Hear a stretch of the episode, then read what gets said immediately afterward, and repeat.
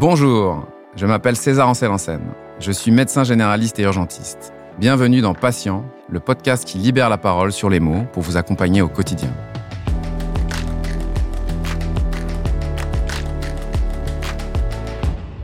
Le VIH. Derrière cet acronyme se cachent souvent de nombreux amalgames. De 1981 à 2006, l'épidémie a tué plus de 25 millions de personnes. Depuis les années 90, grâce à l'arrivée des trithérapies, les soins ont nettement progressé.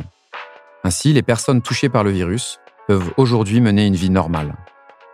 Alors qu'est-ce que ça veut dire être séropositif aujourd'hui?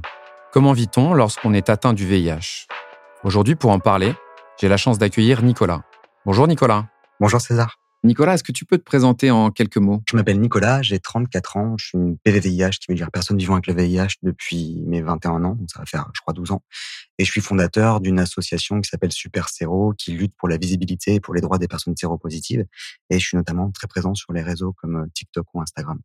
D'abord, Nicolas, est-ce que tu peux nous dire ce que c'est le VIH euh, Le VIH, c'est un virus, enfin c'est un rétrovirus exactement, c'est-à-dire composé que d'ARN et pas d'ADN. C'est un acronyme qui veut dire virus de l'immunodéficience humaine. Donc, il s'attaque au système immunitaire et plus précisément aux globules blancs qu'on appelle les lymphocytes TCD4. Et c'est le virus qui est responsable du sida quand il n'est pas traité. Le sida qui est un syndrome d'immunodéficience acquise, c'est-à-dire que bah, le virus a un peu gagné sa bataille et il a euh, créé un effondrement du système immunitaire et pendant le syndrome SIDA, il va y avoir ce qu'on appelle l'apparition de maladies opportunistes qui vont profiter de cette immunodéficience pour se, pour se développer. Et à proprement parler, on ne meurt pas du VIH, on ne meurt pas non plus du SIDA, mais on meurt de ces maladies qui profitent en phase SIDA de cette immunodépression.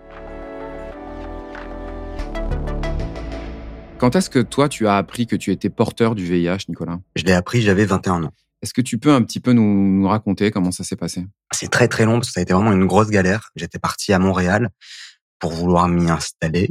Et j'ai dû rentrer en France en urgence parce que j'ai eu, on le saura plus tard, pendant la primo-infection, euh, c'est le début de l'infection ou d'un système immunitaire qui est un peu faible, j'ai eu une labyrinthite qui est un virus qui se pose dans l'oreille interne euh, et qui fait perdre l'équilibre et j'ai pas pu marcher pendant plusieurs mois. C'est vrai que tu le décris très bien. Hein. Donc le labyrinthe, donc c'est effectivement donc c'est une partie de l'oreille en fait, de l'oreille interne qui nous permet de tenir l'équilibre. Et en fait, pour être clair, c'est un virus qui s'est euh, donc euh, attaqué en gros à ton oreille interne, qui t'a donné en, gros ces troubles de l'équilibre. Tu me dis hein, si je me trompe. Hein. C'est ça. Et en fait, ce virus que tu as attrapé au niveau de l'oreille interne, il a été facilité en fait par ta primo-infection? C'est ça. Il a été facilité par une immunodéficience qu'on a pendant la primo-infection, mais en fait, le souci, c'est que quand on contracte le virus du VIH, on a une petite période qui est la primo-infection, dans laquelle le système immunitaire s'affaiblit un peu. Et soit on a, entre guillemets, de la chance, d'avoir la malchance de choper une infection qui va faire que ben, la primo-infection sera symptomatique et donc on va pouvoir l'avoir. Soit, ben, c'est le cas aussi de beaucoup de personnes, ça passe complètement inaperçu, on contracte rien et euh, ben, on passe à côté d'une infection VIH. Donc moi, j'ai eu de la chance dans ma malchance. Ça a permis de mettre en évidence l'infection VIH. Ouais, donc ça, ce que tu précises, c'est hyper important. C'est-à-dire que pour la primo-infection, tu peux avoir des symptômes, tu ne peux ne pas avoir de symptômes ou très peu de symptômes et tu peux avoir des symptômes qui sont finalement pas spécifiques en fait. C'est ça. Surtout que ce qui, tu, si tu passes la primo-infection, euh, le VIH, ça peut être asymptomatique pendant des années. En, fait, le, le, sida met en moyenne 8 ans à se développer. Mais c'est une moyenne, ça peut être 5 ans, ça peut être 15 ans. Donc en théorie, on peut avoir le VIH pendant 10 ans en étant parfaitement en bonne santé et en n'ayant aucun signe. Donc 30% des personnes actuellement qui apprennent leur séropositivité sont à un stade avancé. Et ça veut dire quoi pour elles donc? Bah, Ça veut dire que possiblement ça fait 6 ans, 7 ans, 8 ans qu'elles sont séropositives. Et sur l'évolution? Et sur l'évolution à elles, ça veut dire que si elles sont diagnostiquées en phase sida, elles vont potentiellement garder des séquelles des maladies opportunistes. Possiblement, peut-être pas, mais possiblement. Et que quand tu as développé un sida, euh, tu peux avoir du mal à récupérer le système immunitaire. Regarde, si tu veux, ça fait 30 ans qu'on, enfin 40 ans qu'on dit il faut pas être séropositif, mon Dieu, c'est terrible. Mais en fait, ils sont où ces séropositifs? Quand tu dis aux gens que c'est qu'il y a quelque chose de très grave, qu'il faut pas que ça t'arrive, et que cette chose-là, tu la rends invisible, tu produis deux choses, du déni ou de la paranoïa.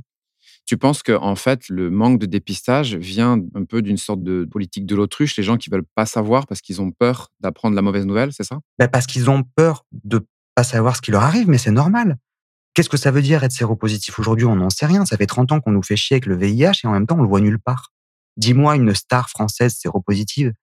Dis-moi un film où tu vois un séropositif aujourd'hui. À chaque fois qu'on te montre le séropositif, c'est celui qui est en train de crever du sida dans les années 80. Ça te donne envie de te faire dépister? Oui, alors qu'en fait, c'est le fait de se faire dépister tôt fait que tu n'as aucune conséquence. Bah non, mais tu veux une histoire positive? Tu dis aux gens, soyez fiers d'être séropositif. Une personne séropositive, c'est une personne qui n'a pas eu peur de se faire dépister. Une personne séropositive, c'est une personne qui s'était fait dépister, qui est en bonne santé, qui va vivre une vie parfaitement normale et qui en plus est en héros parce qu'elle arrête les chaînes de transmission. Qui arrête l'épidémie ou qui la freine? Ce sont les personnes séropositives. Ce sont les personnes qui sont diagnostiquées. Il suffit de mettre une position positive de la personne séropositive. De dire, voilà, elle a le courage de se faire dépister, elle.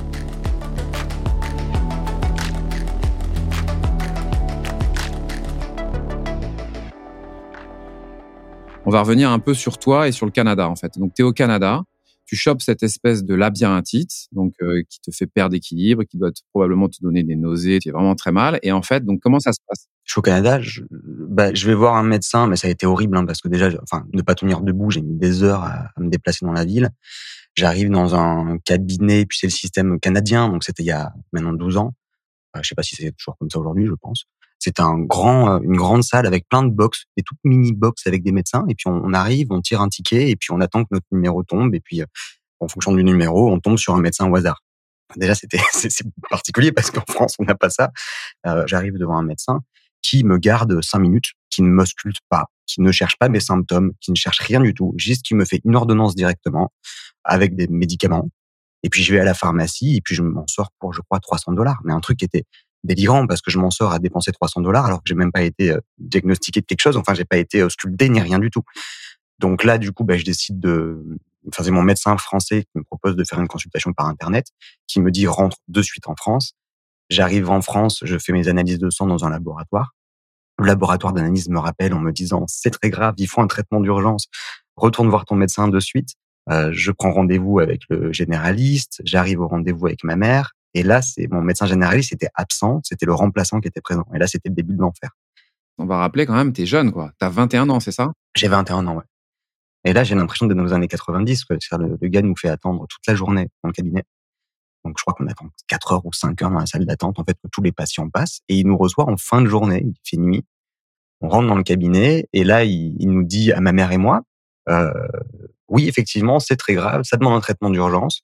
Mais moi, je prends pas la responsabilité de vous l'annoncer. Vous attendez que votre médecin généraliste rentre de vacances pour vous dire ce que c'est euh, dans deux semaines. À ce moment-là, tu as le diagnostic du VIH Non, non, il refuse de faire le diagnostic. Il nous dit, je refuse de prendre la responsabilité de, de vous dire ce que vous avez. Vous allez attendre que votre médecin généraliste rentre de vacances pour vous expliquer ce que c'est. Et alors, qu'est-ce qui s'est passé? Euh, ben Moi, la chance que j'ai eue, c'est que ma mère travaillait à l'hôpital, au CHU, et que j'ai un père qui a été affecté de l'hépatite non B pendant l'affaire du sang contaminé, qui avait des pathologies lourdes et donc, on connaissait un peu tous les hôpitaux de la région. D'accord, ouais. Et on a eu, euh, ma mère est arrivée à trouver un service, et c'est finalement une médecin ORL qui a accepté de recevoir les résultats de l'analyse pour nous l'annoncer. Mais il devait être, je sais pas, 11 heures du soir, minuit. C'était la nuit, on était dans un service d'ORL éteint, fermé, c'était hyper glauque. Par contre, cette médecin, elle était au top, hyper bienveillante, très gentille. Elle m'a parlé du VIH, elle a été rassurante en disant qu'il y avait des solutions. Mais euh, sur le moment, il y a, y a, le choc. Donc, c'est-à-dire que tu as vraiment les oreilles qui bourdonnent. Ouais. T'entends rien et puis tu as l'impression d'avoir un recul de perspective. Et puis, tu, tu, tu vois, c'est dans du coton, tu comprends rien à ce qui t'arrive. Et après, arriver euh, au service d'infectiologie, bah, rebelote, ça a recommencé dans le pire avec trois médecins qui sont. Et je, je, je, comprends pas pourquoi ils font ça. Mais tu sais que j'ai un pote qui vient d'apprendre sa séropositivité, ils lui ont fait pareil. En fait, ils lui ont annoncé la séropositivité comme moi, dans une pièce avec trois médecins debout. Toi, t'es assis, ils sont trois médecins debout et ils parlent. C'est hyper glauque. Et puis ça, il n'y a pas pire raison, il n'y a pas pire moyen pour faire flipper quelqu'un. Et, euh, et, après, ils veulent te rassurer. Ben, c'est raté. Et donc, il y avait ces trois médecins qui m'ont dit, euh, voilà, vous avez le VIH. Euh. Mais bon, très flou, parce qu'en même temps, j'ai des informations qui sont très scientifiques, je comprends rien. Et on me demande, bah, comment vous vous sentez? Et moi, j'ai dit un truc que je pense toujours aujourd'hui. Hein. J'ai dit, bah, moi, je pensais que j'étais en train de mourir. Euh, juste avant. Je pensais que j'avais une méningite ou je sais pas. Que c'était mes derniers mes, derniers jours sur Terre. Donc je avec le VIH, j'avais l'impression que j'étais un peu surclassé. Qui me dit bon allez, il me doit bien me rester 10 ans à vivre, tu vois. Comment ça se passe ensuite? Bah, c'est là où c'est la merde parce que du coup je réponds un truc du type euh, ben bah, déjà je suis soulagé de savoir que c'est une pathologie où il y a des traitements qui existent et j'ai répondu bah je, je je, suis reconnaissant qu'il existe des traitements aujourd'hui. Je savais que tu avais des personnes qui étaient mortes des traitements dans les années 90 savais pas plus tard j'apprendrais que ce qu'était la ZT tout ça je savais pas encore sur le moment mais je savais qu'il y avait des gens qui étaient morts avec des traitements Et je m'étais dit, bah, je suis reconnaissant qu'il y, ait un traitement aujourd'hui, quoi. Et que euh, je pense que ce qui sera compliqué, c'est socialement, c'est amicalement, c'est dans ma famille, dans mon travail. Mais euh, je suis content qu'il existe un traitement. Et à ça, on m'a répondu, oulala, vous avez une réaction qui est très inquiétante, vous devriez aller voir le psychiatre. Et il y avait vraiment eu ce tiraillement que j'ai eu entre si j'allais pas bien, on me faisait comprendre que j'avais pas de raison d'aller mal, et si j'allais bien, on me faisait comprendre que j'avais pas de raison d'aller bien.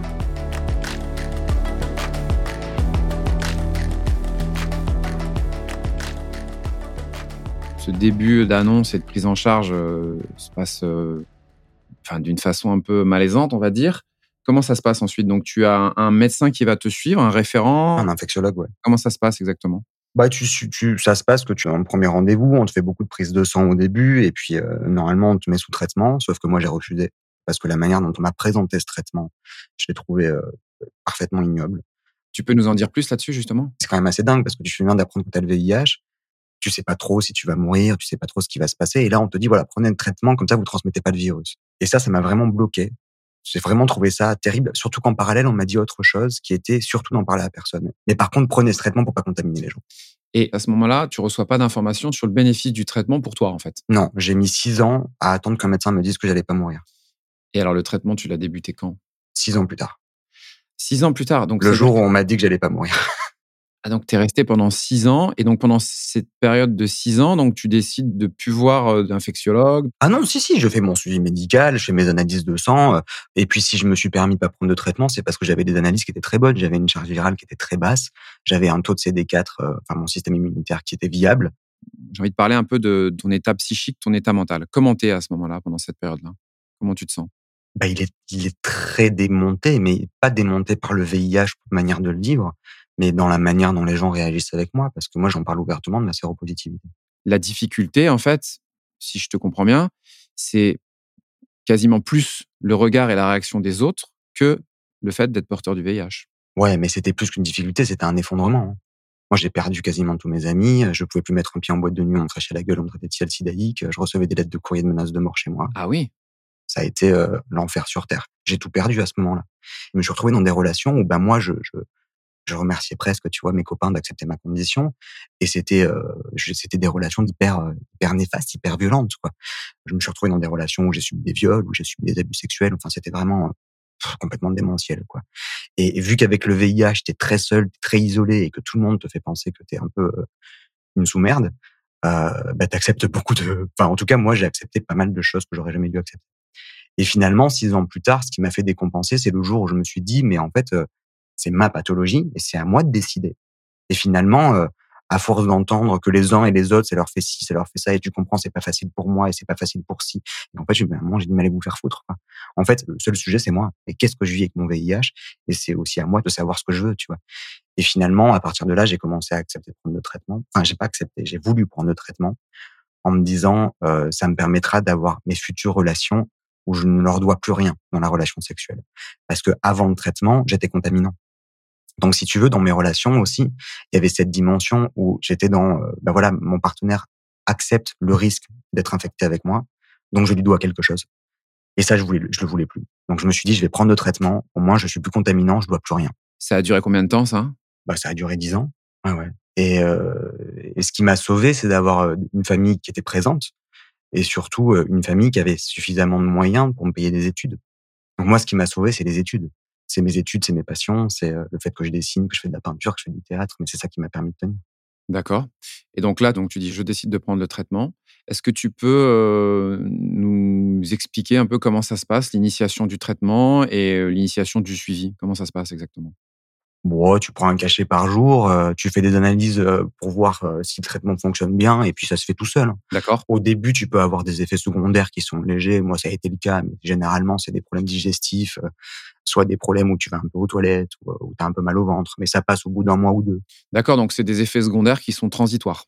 Oui, c'est ça. Et puis après, un moment, ça se stabilise, et puis c'est bon, tu es indétectable, t'es, et puis voilà. Ce qu'il y a eu, c'est que moi aussi, j'avais une inflammation qui était chronique des ganglions, ce qui arrive souvent. Et j'ai mis quand même quelques années à résorber ces ganglions. C'est-à-dire que j'avais toujours un petit ganglion qui était gonflé derrière l'oreille gauche.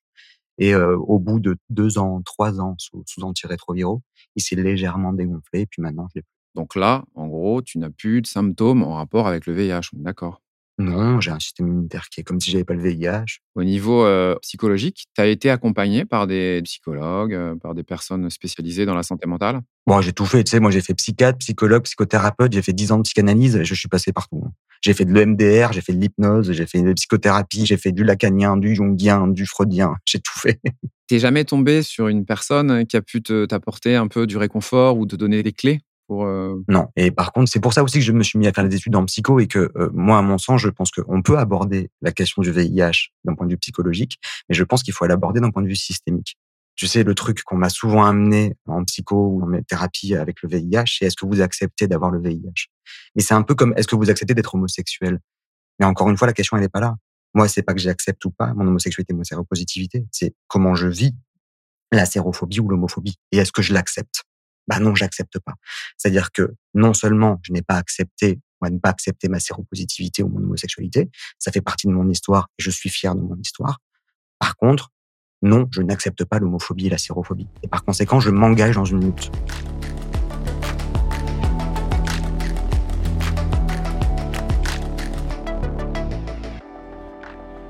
Tu as été aussi atteint donc euh, du papillomavirus. Et en gros, euh, je vais bien évoquer un peu la prise en charge du papillomavirus parce qu'a priori, je pense que tu as eu une histoire de papillomavirus un peu complexe. Est-ce que tu peux nous, nous raconter un peu? Oui, catastrophique, hein, mais euh, c'est, c'est, euh, j'ai eu euh, des condylomes internes. Un condylome, c'est le papillomavirus qui peut donner des tumeurs entre guillemets bénignes.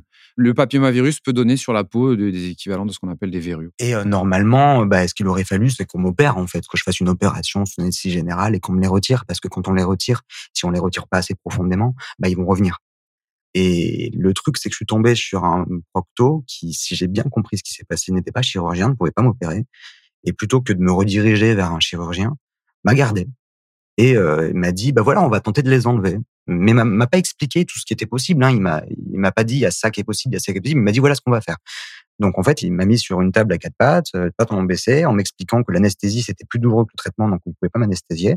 Puis il a commencé à me brûler à l'intérieur de l'anus euh, au bistouri électrique sans anesthésie. Et puis il a fait ça tous les mois pendant deux ans. Tous les mois pendant deux ans. Ouais. En sachant qu'une séance sur trois, il faisait venir les étudiants, et puis j'avais euh, quatre, cinq euh, étudiants qui avaient mon âge, euh, qui faisaient un cercle autour de moi, et qui, se- qui ah, et qui tournaient pour s'entraîner sur moi. Et comment ça se passe? Tu es resté donc avec ce même praticien pendant deux ans avec ce traitement par bistouri électrique? Oui, parce qu'en fait, j'en ai parlé à tout le monde. J'en ai parlé à mon infectiologue, j'en ai parlé à mon généraliste, j'en ai parlé à tout le monde. En, en me demandant, est-ce que c'est normal? Et tout le monde m'a dit, bah, c'est le traitement qui donne, c'est le traitement qui donne, c'est comme ça. Et j'en ai parlé à plein de médecins. Tu sais, j'ai- je suis même après par la suite, plus tard, d'autres proctologues. Sur cinq proctologues que j'ai vus, j'en ai eu qu'un seul qui m'a dit, c'est pas normal. Je sentais bien, en fait, qu'il y avait quelque chose de l'ordre de, bah, on va pas critiquer un confrère. Mais en attendant, moi, j'ai failli me tuer, hein, parce que je suis sorti de cette affaire-là, parce qu'à un moment, j'ai parlé de, je parlais de me suicider à mon médecin en me disant, mais en fait, je peux pas vivre comme ça. J'ai 20 ans. euh. Lui, il me disait qu'il fallait que je mette des couches parce que, bah, du coup, je vivais sous laxatif constamment. Et puis, bah, j'avais 21 ans, donc tu te retrouves, t'as un continent, tu vis avec du pu, avec du sang, t'es constamment en douleur parce que j'étais constamment en cicatrisation, donc j'avais constamment mal, donc je vivais euh, sous antidouleur, sous laxatif, avec des caleçons souillés euh, tout le temps. Et euh, à me dire, mais je refuse de mettre des couches, tu vois. Et donc là, oui, donc c'était euh, quand tu avais 21 ans, c'est ça, c'est à ce moment-là? Ouais, ouais.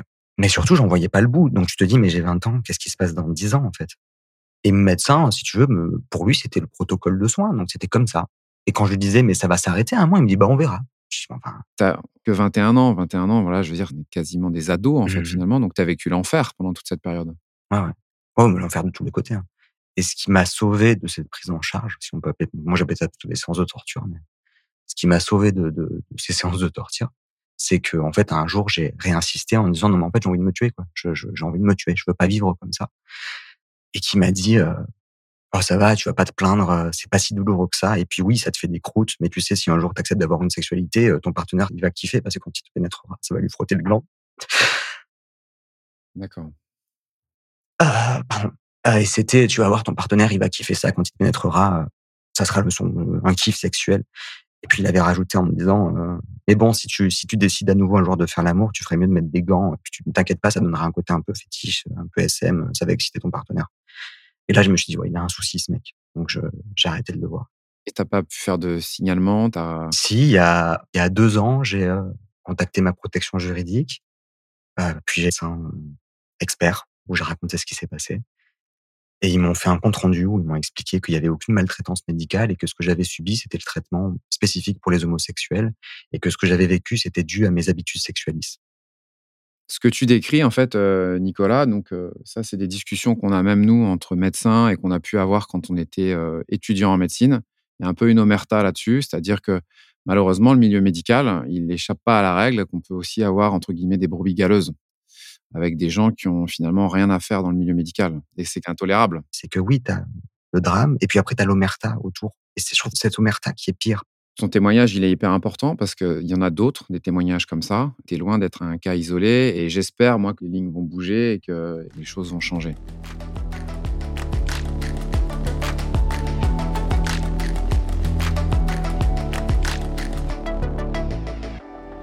Toi, donc, tu as créé ta propre association qui s'appelle donc Super Séro, donc euh, sur le traitement justement qui est réservé aux personnes séropositives dans la société. On n'en a finalement pas beaucoup parlé. Est-ce que tu peux nous parler de ton asso justement? Essentiellement, ce que je fais, c'est créer du contenu sur TikTok, c'est sur Instagram, c'est répondre à des gens en message privé, essayer de les rediriger combien de mal, parler à des personnes séropositives parce que je sais que moi pendant 10 ans, j'en ai quasiment pas connu et que c'est important en fait de rencontrer des personnes qui qui sont comme toi pour échanger. Et après, je fais des lives où je réponds aux questions. Et puis, du coup, après, j'ai euh, des assos qui m'appellent, mais souvent, c'est pas des assos sur le VIH. J'ai des conférences, j'ai des labos qui me contactent pour faire des conférences, j'ai euh, des journalistes. Euh, puis après, j'ai mon bouquin aussi, etc. En fait, Nicolas, tout ce que tu fais, c'est hyper important. Et si tu pouvais changer quelque chose, qu'est-ce que tu aurais changé sur ton parcours de prise en charge? Si tu veux, ce qu'il aurait fallu dans les services d'infectiologie, déjà, c'est plusieurs choses. C'est qu'il aurait déjà fallu que les infectiologues aillent un peu, si tu veux, faire des formations en dehors du service d'infectiologie. Après, ce qu'il aurait fallu, c'est avoir des référents patients experts.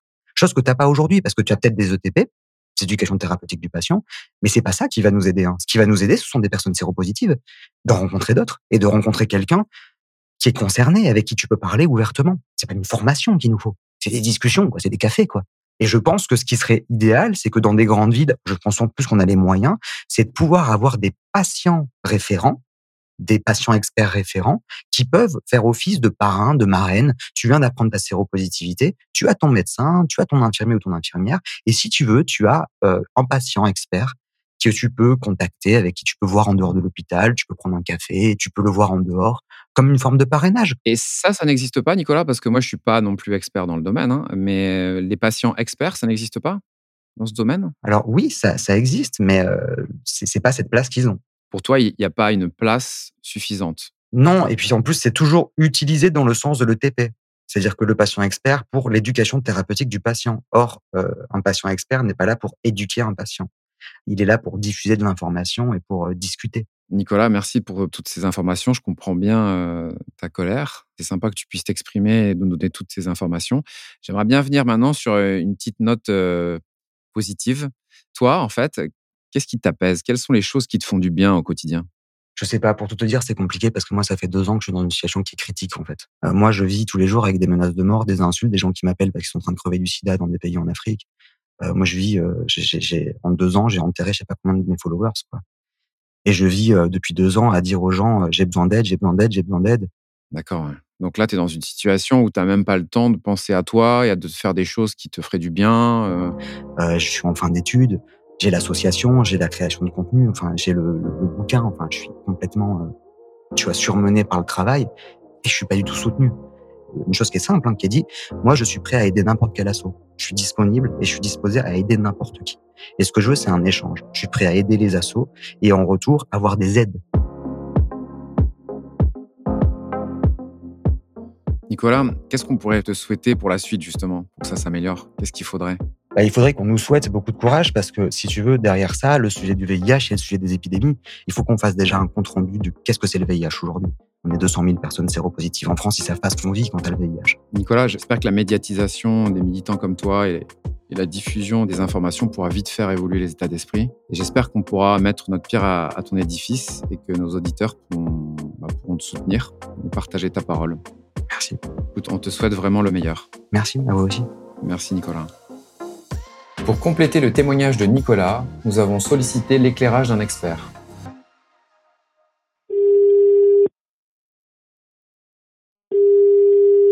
Allô Olivier? Allô César. Comment ça va Olivier? Bah écoute, ça va, merci. Alors Olivier, est-ce que tu peux te présenter? Écoute, moi je suis euh, Olivier Dupré, donc je suis médecin généraliste. Je travaille euh, sur Olivier en téléconsultation et en parallèle je travaille dans un CEGID. Donc c'est les centres gratuits euh, d'information, de dépistage et de diagnostic. C'est les anciens centres de dépistage pour les IST à Pau. On a la particularité nous à Pau d'être coupé avec un planning familial donc ce qui nous permet d'avoir une approche un peu globale en, santé sexuelle. Olivier, donc ton activité euh, de médecin euh, au sein du CEGID, ça consiste en quoi? Au sein du CEGID, on a une activité donc de, de dépistage. Les CEGID, donc c'est des centres gratuits de dépistage qui permet à tout usager de venir faire des tests pour les IST, donc les infections sexuellement transmissibles.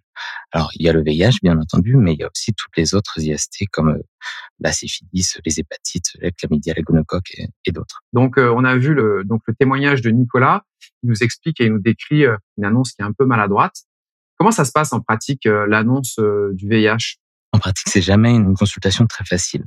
Maintenant, c'est essentiel de prendre le temps de réexpliquer, de reformuler les propos pour bien comprendre de quoi il s'agit. Le but de ces consultations, c'est un peu comme dans toutes les maladies chroniques, c'est la base de l'éducation thérapeutique. C'est-à-dire qu'à la fin d'un suivi, il faut que le patient en connaisse autant que le médecin. Est-ce qu'il y a des recommandations là-dessus? Est-ce que ça s'apprend sur le tas, une annonce, ou est-ce qu'on a des formations quand on est jeune médecin? Ça s'apprend surtout par l'expérience. En fait, chaque réaction va être différente, chaque contexte va être différent, chaque mode de transmission est différent.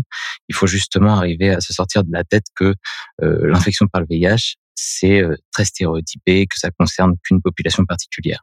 Donc c'est pour ça qu'il faut aussi euh, respecter la réaction en fait des patients. Il peut y avoir des patients qui arrivent qui sont en choc, en choc émotionnel, qui sont en sidération, qui sont en déni même. Donc c'est pour ça qu'il faut prendre le temps. Il faut aussi donner le temps de recevoir l'information.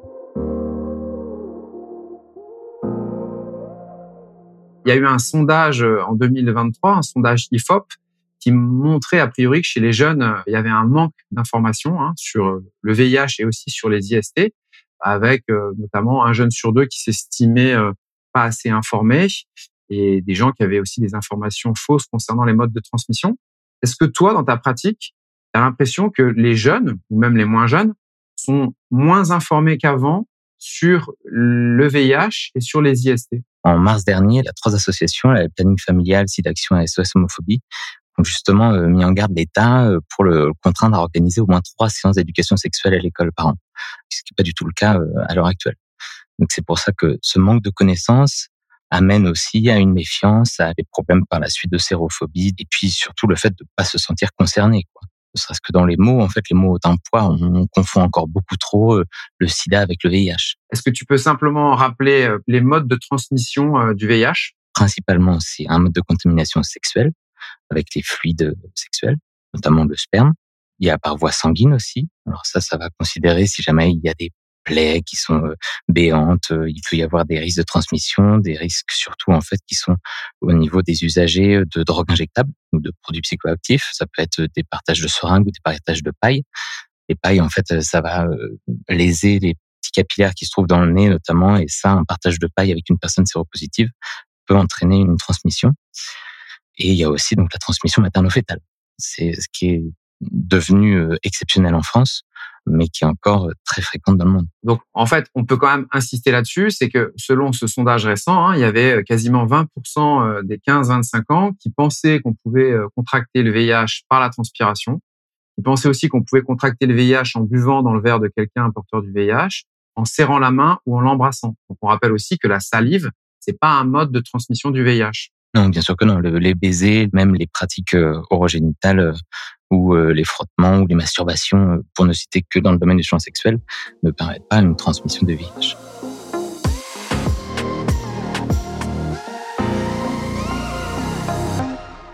Le mieux, c'est de trouver une séropositivité dans un état asymptomatique.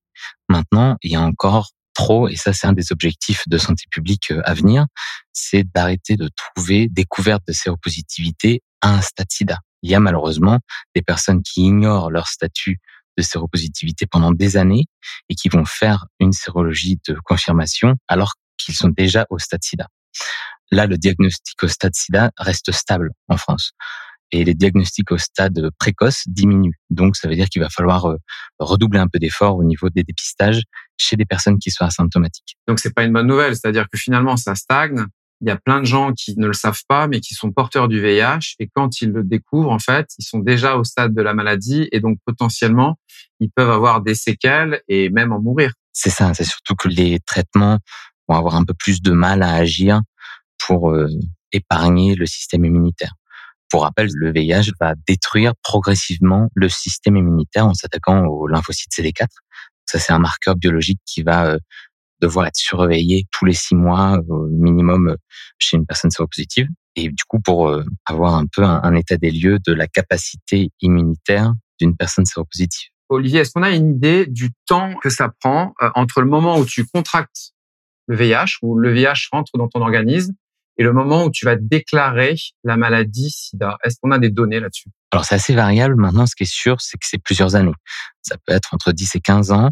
Initialement, le virus entre dans le corps humain avec une infection. Il va y avoir un stade de primo-infection du VIH où là, on peut avoir quelques symptômes. Alors, ça va être des symptômes qui sont très peu spécifiques, mais des courbatures, de la fièvre, une angine, des troubles digestifs, hein, assez peu spécifiques finalement. Et ça va signer au niveau, euh, au niveau sanguin, en tout cas au niveau sérologique, ça va signer l'intégration du virus du VIH dans les cellules humaines. Une fois euh, ce virus, euh, en tout cas l'ADN de ce virus intégré dans l'ADN humain, il peut se passer donc des années avant qu'il y ait une réplication virale en permanence. Et donc c'est des années où finalement donc on est porteur du virus, où on peut le transmettre d'une part, alors que en fait, si on fait le diagnostic, le dépistage précoce, maintenant avec le traitement, on peut avoir une vie normale et on a une espérance de vie normale, c'est bien ça? Tout à fait. L'espérance de vie d'une personne séropositive qui a été dépistée tôt, bien sûr, hein, plus c'est dépisté tôt et donc plus le traitement antirétroviral a été initié rapidement, plus on a des chances d'avoir une espérance de vie complètement normale. Aujourd'hui, une personne séropositive avec une charge virale indétectable, donc c'est-à-dire qui prend bien son traitement antirétroviral avec un bon suivi médical, a une espérance de vie proche de l'identique, identique même à une personne séronégative. Si le dépistage était euh, fait de façon euh, suffisante, avec tout l'arsenal thérapeutique qu'on a maintenant, est-ce qu'on pourrait éradiquer le VIH Est-ce qu'on pourrait faire disparaître le VIH Alors c'est le rêve de tous les acteurs hein, de, de, la lutte contre le VIH. Maintenant, il y a beaucoup d'obstacles à l'éradication du VIH pour le moment, malgré euh, de nombreuses avancées thérapeutiques, notamment parce que c'est un virus qui mute énormément. C'est un virus en fait qui euh, va entrer dans un état de latence, qui va devenir discret, qui va se cacher à l'intérieur du système immunitaire et qui donc ne va pas être détectable ni par les traitements, ni par le système immunitaire euh, compétent. C'est pour ça qu'on ne trouve pas de vaccin contre le VIH, c'est ça? Il mute beaucoup parce qu'en fait, vu qu'il se réplique euh, par coup de milliards de copies, plus un virus se multiplie, plus il a de chances de muter. Et donc, euh, c'est pour ça qu'il y a beaucoup, beaucoup de différents types de virus et du coup, il est très compliqué d'avoir un vaccin efficace pour lutter contre l'ensemble du VIH. Olivier, tu peux nous donner un petit mot aussi sur les moyens de se protéger, sur le préservatif? Le préservatif reste, à l'heure actuelle, le seul outil pour lutter contre la transmission de l'ensemble des IST, bon, excepté l'HPV, le papillomavirus, qui est pas suffisant. Là, pour le coup, c'est plus la vaccination qui est nécessaire. Maintenant, le préservatif interne ou externe, hein, c'est-à-dire masculin ou féminin, est le seul moyen de lutter contre l'ensemble des IST. Depuis janvier 2023, je sais pas si tu sais, tous les préservatifs sont gratuits pour tous et toutes jusqu'à 25 ans. Il suffit d'aller en pharmacie et euh, montrer euh, avec une carte d'identité euh, le fait d'avoir moins de 25 ans permet d'avoir des préservatifs de manière gratuite. Maintenant, on peut s'adapter aussi et trouver d'autres outils en fonction de la prise de risque. C'est-à-dire pour les usagers de drogue, utiliser des matériels stériles, drogue intraveineuse, intranasale, faire des dépistages de manière très régulière, tous les trois mois s'il y a des prises de risque, tous euh, les ans euh, à minima. Il y a aussi la PrEP et le TPE et il y a aussi euh, donc le TASP, c'est le traitement as, prevention, c'est-à-dire qu'une personne qui, encore une fois, est séropositive avec un traitement, elle n'est plus contaminante. Est-ce que tu as des données à nous donner concernant les avancées scientifiques récentes dans le domaine du traitement ou euh, de la prévention du VIH alors, il y a toujours des nouvelles molécules qui font leur apparition, qui sont à l'étude. Encore une fois, c'est pour contrer les mutations euh, incessantes du virus. On stagne un peu. on est toujours un peu dans l'espoir de trouver un vaccin miracle qui ne vient pas. Et là, on, s'adapte toujours un peu plus aux mutations du virus. On a toujours un petit train de retard par rapport à ce virus qui mute énormément. Maintenant, on peut saluer quand même de nombreuses avancées concernant des médicaments qui sont mieux tolérés. Hein. Avant, c'était des dizaines de comprimés par jour. Là, maintenant, toutes les thérapeutiques sont concentrées dans un comprimé. Les effets secondaires sont satisfaisants pour la plupart. Et puis, si jamais il y a trop d'effets secondaires, on change de classe. Donc là, il y a de plus en plus de classes thérapeutiques en fait qui permettent d'avoir et une meilleure tolérance et une meilleure efficacité euh, vis-à-vis -vis de la transmission, de la réplication, avec cet objectif toujours ce même objectif d'éviter de passer un stade de sida. Maintenant, il y a aussi des formes injectables pour éviter d'avoir à prendre des médicaments tous les jours. Il peut y avoir des antirétroviraux de longue durée d'action. Tout ça, c'est des pistes qui sont soit commercialisées, soit en recherche pour euh, être développées et puis aussi euh, stopper l'avancée de cette épidémie euh, au niveau français, mais surtout au niveau mondial. Olivier, merci beaucoup. On pourrait parler comme ça pendant deux heures. C'est passionnant. Tu nous as appris plein de choses. Merci pour tous les messages que tu as véhiculés et puis à très bientôt. C'était un plaisir. Merci beaucoup César. Je me considère privilégié d'être acteur de la lutte euh, contre le VIH. Il faut euh, rester tous et toutes euh, bien vigilants, continuer à se protéger et espérer un jour voir cette maladie disparaître. Merci à toutes et à tous de nous avoir suivis. N'hésitez pas à partager cet épisode à vos proches et amis. J'espère que le témoignage de Nicolas vous a aidé à comprendre davantage cette pathologie encore trop souvent taboue. Je remercie encore infiniment Nicolas de nous avoir confié son histoire. N'oubliez pas de vous faire dépister régulièrement, surtout si vous avez eu des rapports à risque. J'espère que certaines et certains d'entre vous auront trouvé de la force à travers ce témoignage. Si vous souhaitez aller plus loin, je vous recommande ces associations. AIDS, le SIDAction, l'ALCS, SIDA Info Service ou encore VIH.org. Et n'hésitez pas à aller vous abonner au compte Instagram de l'association de Nicolas, Super S-U P-E-R-S-E-R-O.